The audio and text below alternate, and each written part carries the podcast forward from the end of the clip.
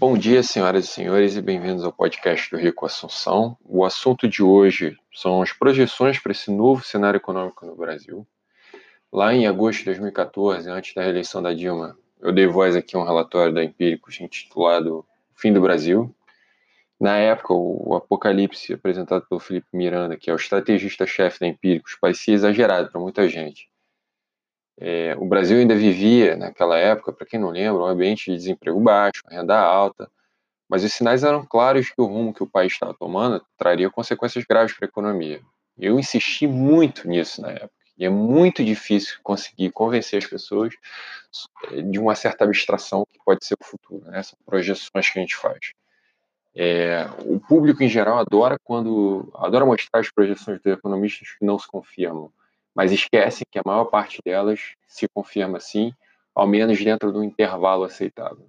Eu preciso conhecer um pouco de estatística para conseguir julgar, mas essa é, é, é extremamente importante desse tipo de expectativa é, e projeções. Elas nunca pretendem ser 100% exatas. Elas nos dão uma ideia do que vai acontecer. Se dizer que o PIB vai cair 1% e ele cair 2%, não adianta nada você apontar o dedo e dizer o economista errou né, o PIB caiu. É, eu acho que são essas mensagens que a gente tenta passar com as projeções. Então não há nenhuma. E são cenários, tá? Também é, assim, é zero ciência exata, mas as coisas que acontecem você coloca no seu modelo, projeta e você vê quais são as consequências possíveis dentro de cenários que são prováveis. Tá? Então, voltando lá para 2014, Muita gente disse, exagerando, não tem nada disso, do que, vocês estão falando, nada está acontecendo, o desemprego estava baixo, a renda média do brasileiro estava alta, mas alguns meses depois a crise ficou mais evidente. Mas como as consequências ainda não eram tangíveis para o povo, muita gente questionava ainda. Que crise? Quem não lembra, né? E é possível fazer um paralelo agora com essa crise do Covid-19, né? Gente dizendo, ah, mas a gripe mata mais que isso, diziam, né? Mais recentemente. Então, assim, aprenda, economista não olha o presente pelo presente, porque o presente é dado e pouca coisa no presente pode mudar. O que mais interessa para os economistas é o futuro. É nesse sim, nós temos o poder de construir formas diferentes. Né? A gente tem o poder de olhar hoje e dizer como é que eu vou agir para construir um futuro diferente desse que eu estou projetando. Né? Não é a crise que existe que nos atrai. Né? Eu acho que é tarde demais para evitar é a crise que pode existir. Então, tudo que acontece no presente é incorporado dentro dessa projeção e como é que isso muda o futuro possível. Né? Então, não são as mortes que o coronavírus causou, mas as mortes que ainda vai causar. E o futuro é incerto, eu sei, mas é exatamente por isso que ele nos interessa, cheio de risco e de oportunidade. E é por isso que eu vou compartilhar aqui com vocês hoje, é, mais uma vez, mais cinco anos depois, as palavras do Felipe Miranda, um relatório que ele soltou essa semana aqui através da Empírico. Então, as palavras daqui para frente são dele, tá? Alguns trechos. É, um giro de 180 graus na política e na economia brasileira. No final, Bolsonaro e Lula e Dilma eram tão diferentes que se tornaram iguais. Caro brasileiro, o governo acabou. O ideal de um mandato escorado na sustentação ética e moral no combate à corrupção em uma agenda liberal, chegou completamente ao fim. Assim como não existe mais qualquer expectativa de cumprimento de uma agenda de reformas estruturais, de ajuste fiscal, de concessão e de privatização. Não há mais qualquer um desses elementos na pauta. A velha política, com seu presidencialismo de coalizão, envolvendo negociações com os raposas de sempre, e o capitalismo de compadria, mais uma vez prevaleceu o governo tornou-se um grande balcão de negócios onde cargos são distribuídos em troca de sobrevida. Abrir as portas do executivo para figuras como Roberto Jefferson, Valdemar Costa, Ciro Nogueira e nomes de igual envergadura moral, abre-se também as portas das contrapartidas típicas. O executivo está na mão do central e por ele passará a ser chantageado. Estamos diante de um dilema em que resta sabermos se teremos um fim terrível seria um impeachment em meio a uma recessão e uma pandemia, ou um terror sem fim, um governo que se arrasta com doses homeopáticas de sofrimento. Inicia-se agora uma nova era para o governo Bolsonaro, uma espécie de segundo mandato de orientação desenvolvimentista dos PACs, dos campeões nacionais, com a economia conduzida pela Casa Civil, com uma orientação estadual em que o centrão é o fiel da balança. O presidente que se fecha com seu subserviente, que passa a preencher ministérios e secretarias, abandonando uma ideia inicial de que o governo teria notáveis e com nomeações técnicas. É um roteiro de filme de terror, aparentemente inevitável e cu cujas consequências são amplamente conhecidas. Se você pensou no segundo PND de, de Geisel ou na ma nova matriz econômica da Dilma e do Manteiga, encontrou um bom paralelo. Repetir um, exper um experimento esperando um resultado diferente é uma das definições de loucura. Essa, inclusive, poderia ser uma descrição precisa do segundo mandato da Dilma, que culminou no maior escândalo de corrupção que se tem notícia até hoje, na maior recessão da história republicana brasileira e no impeachment da presidente. Mas é a definição do segundo mandato do governo Bolsonaro, que começa a partir de agora. E dessa vez é ainda pior.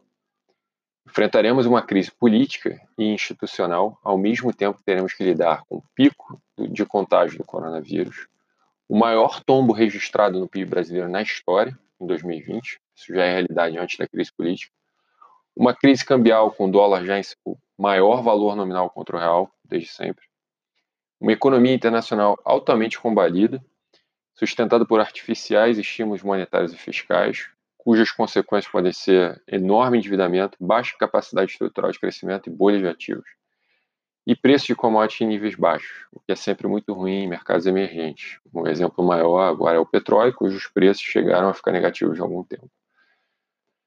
A combinação desses fatores, infelizmente, leva a crise atual para outro patamar, sem qualquer paralelo histórico e com potencial devastador. Mercados serão frontalmente impactados, empregos serão destruídos. A sua renda e o patrimônio da sua família poderão ser ainda mais impactados. Não subestime o risco de as coisas ficarem muito piores, porque elas realmente podem ficar muito piores. Estamos lidando com curvas potencialmente exponenciais, e isso desafia nossa mente, tradicionalmente treinada para pensar em forma linear. Você lembra da sua rotina 10 anos atrás? Os instrumentos financeiros que tinha à disposição em 2010, as tecnologias que usava, qual era o seu nível de renda uma década atrás? Pois é, a economia brasileira voltou 10 anos no tempo e marcará em 2020 a maior queda do PIB de toda a sua história.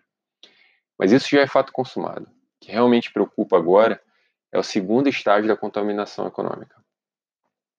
Oito das principais agências de inteligência do mundo alertam para um colapso eminente em nível global. E a economia brasileira, já fragilizada em meio a uma crise política e institucional, está na rota de colisão. Corremos o risco de estar diante da maior bolha da história do sistema financeiro mundial, com a reação de bancos centrais tesouros nacionais à crise do coronavírus, superando em muito qualquer precedente histórico.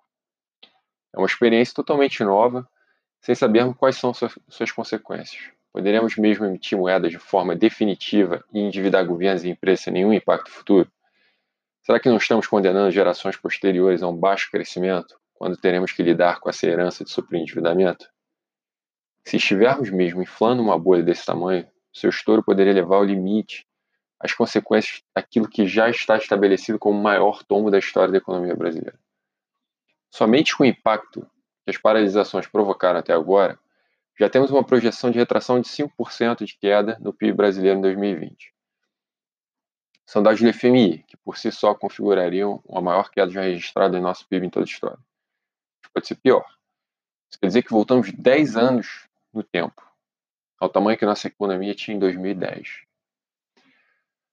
Segundo estudos do, do, Instituto Brasileiro de Economia da Fundação Getúlio Vargas, a população brasileira está empobrecendo em um ritmo ainda pior, que não acontece há 100 anos.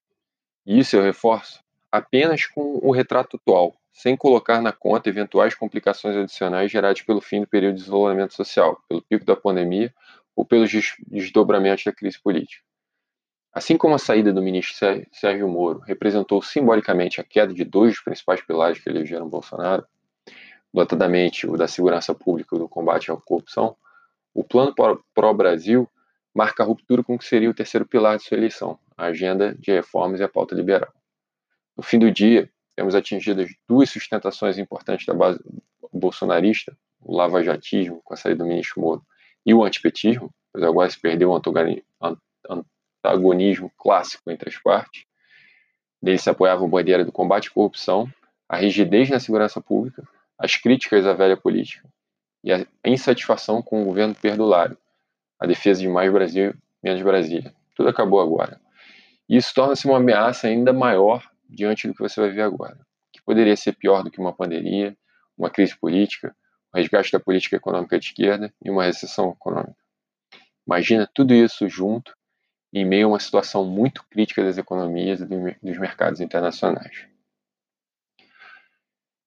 A crise já tinha uma dimensão global, sendo superior à crise financeira de 2008, com muitas similaridades à Grande Depressão de 2029, com desdobramentos sobre toda a década de 30. Isso já não é mais uma hipótese, é algo que está dado, fato consumado. E não sou apenas eu quem está dizendo isso. No exato instante que escrevo essa tese, tem em minha mesa comunicados de oito das mais importantes agências de inteligência financeira do mundo. Todos alertam para a mesma coisa, algo estarrecedor. A maior de todas as crises está formada. Uma recessão generalizada que encontra paralelos apenas na Grande Depressão de, dois, de 1929. Para você ter uma ideia, a Grande Depressão de 29 encontrou a sua recuperação econômica somente a partir de 1939, ou seja, 10 anos depois. Isso sem contar as mensagens do círculo de alguns dos maiores investidores do mundo, como Ray Dalio, Carl Icahn, uh, Mark Mobius e etc., que endossam a lista de grandes investidores e autoridades que têm alertado para o tamanho da crise que está por vir. Eu tenho em mãos alertas críticos partindo de oito das agências de inteligência financeira mais importantes do mundo. O excesso de intervencionismo dos bancos centrais e do governo em geral, sem qualquer precedente histórico, embora necessário, nos levou a uma grande armadilha. Basicamente, a sociedade transferia aos bancos centrais a responsabilidade para as economias não pararem. As autoridades monetárias assumiram para si as mazelas da população e adicionaram trilhões de dólares ao sistema financeiro, em quantidade jamais feita na história da humanidade. Dinheiro que, em muitos casos, como o do Banco Central Brasileiro, é insuficiente. E pior, além de ser insuficiente, é um dinheiro que eles sequer têm. Mas tem um problema sustentável aqui. Os bancos centrais não podem ser considerados bodes expiatórios. Desde a crise de 2008, os bancos centrais têm assumido para si a figura de messias, como se pudessem salvar indivíduos e empresas pelos excessos associados ao crédito, à tomada de riscos e à alavancagem. Mas os bancos centrais não podem ser sacrificados. Eles não morrerão levando consigo todos os pecados da humanidade.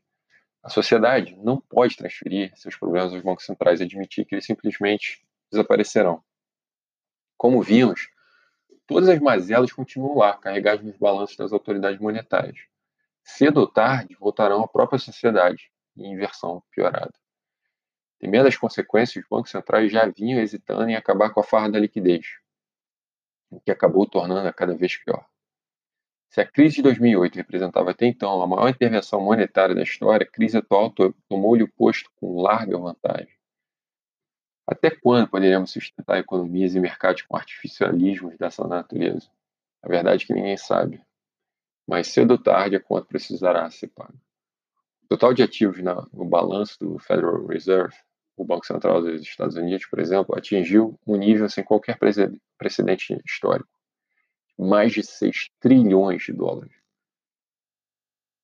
E esse é o efeito acumulado de estímulo em, cima de estímulo que vai inflando o balanço do Banco Central americano desde a crise de 2008.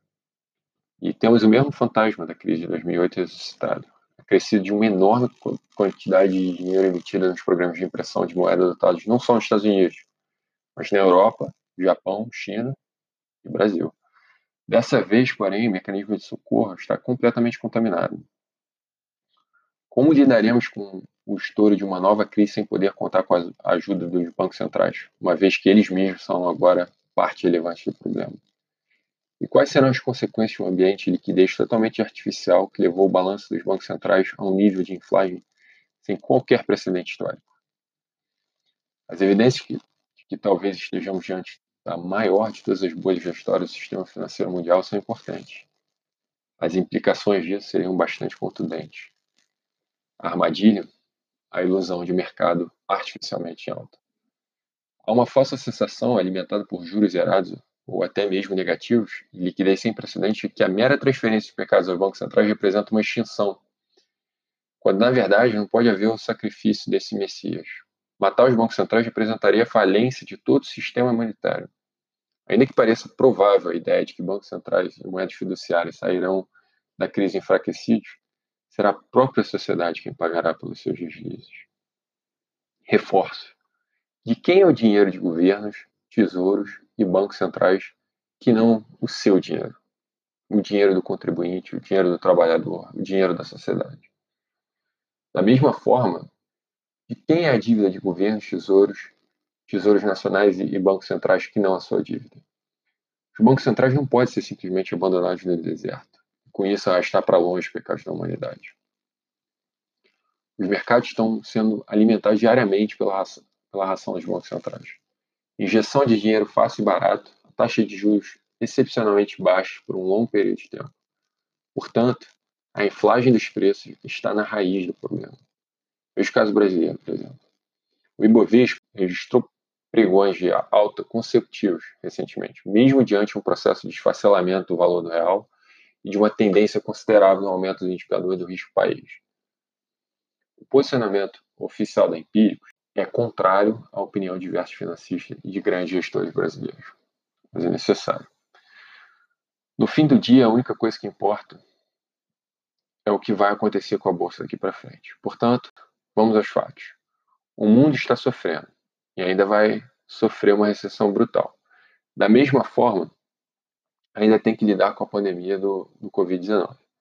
O tempo que isso deve durar, ninguém sabe. Em resposta, os bancos centrais fizeram uma injeção de dinheiro sem precedentes nas economias e agora estão com seus balanços inflados a um nível nunca antes visto. Por aqui no Brasil, adentramos uma crise política e institucional que adiciona ainda mais incerteza e risco a esse cenário.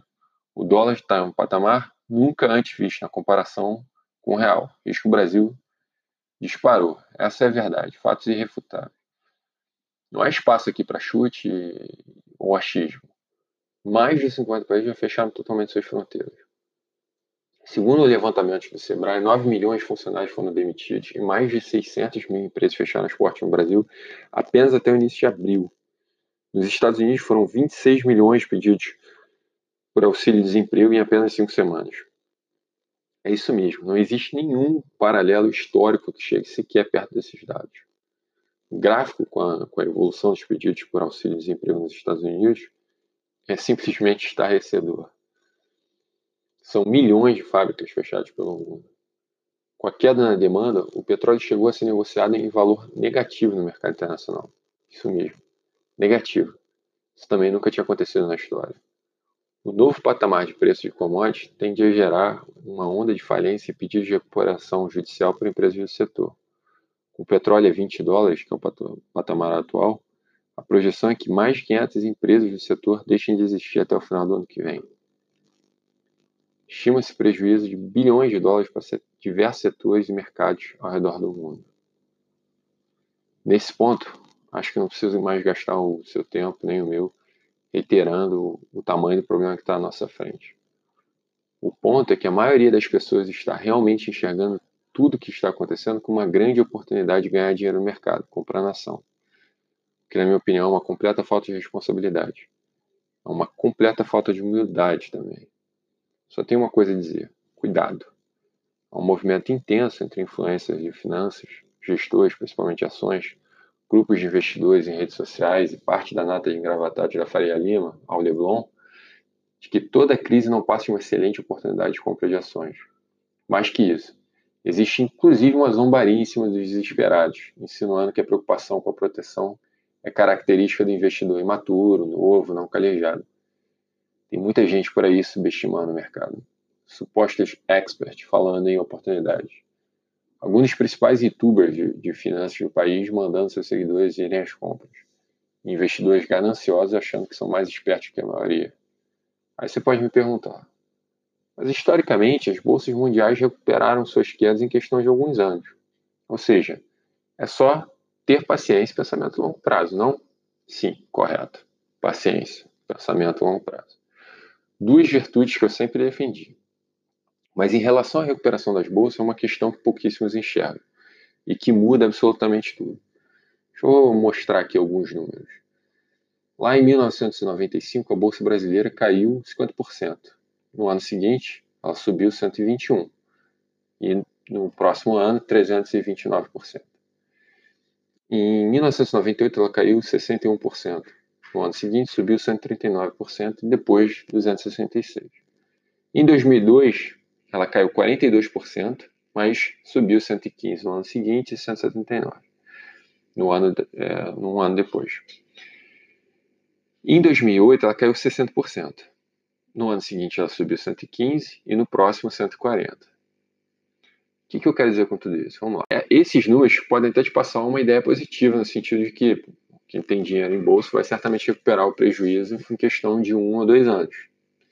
Agora, se você achou isso, né, se você respondeu sim a essa pergunta, talvez precise olhar melhor essa questão por um outro ângulo. Vamos pegar o ano de 2008, só por exemplo. Se você tinha 100 mil reais na bolsa e a bolsa caiu 60%, teu patrimônio foi para 40, 40 mil reais. Um ano depois, a bolsa valorizou 115%. Uh, que maravilha. Mas o que aconteceu com o seu dinheiro? Cresceu de 40 mil para 86 mil. Quer dizer, você ainda continua na perda. Você não voltou para os 100 mil. Parece uma maravilha quando a gente fala em percentagem. Mas isso é um, é um, é um gatilho mental que nos faz avaliar mal é, as coisas. Quer dizer, uma bolsa que cai 50%, ela precisa de uma valorização de 100% para ela voltar onde ela estava voltar onde ela estava. Quando você perde 60%, você precisa de uma valorização de 150% para voltar ao patamar. Ou seja, no caso de 2008, apesar desses números que eu falei, nem em dois anos, com uma multiplicação de 140% de Bovespa, você teria recuperado seus 100 mil reais originais. Parece estranho, mas é só fazer as contas. Quanto mais você perde, maior a valorização necessária só para voltar ao patamar anterior. Por exemplo, se você perder 5%, você tem que ganhar 5%. Quer dizer, a diferença não é muito grande. Se você perde 10, você tem que ganhar 11 para voltar para o mesmo patamar. Se você perde 20, tem que ganhar 25. Agora, se você perde 50, você tem que ganhar 100. Se você perde 75, você tem que ganhar 300% para voltar. E se você perde 90%, você precisa de 900% de valorização só para voltar onde você estava. É por isso que minimizar a perda é extremamente importante.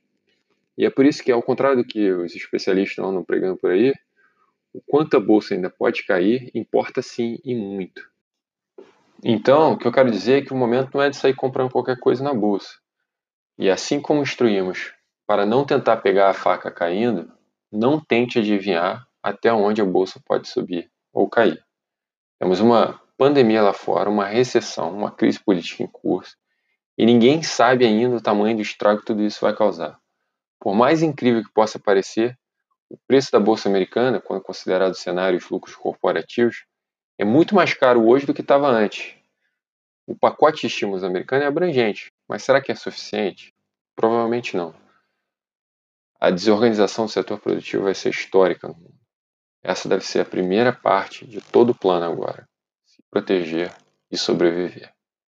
Felipe Miranda, Empíricos. E a todos um grande abraço.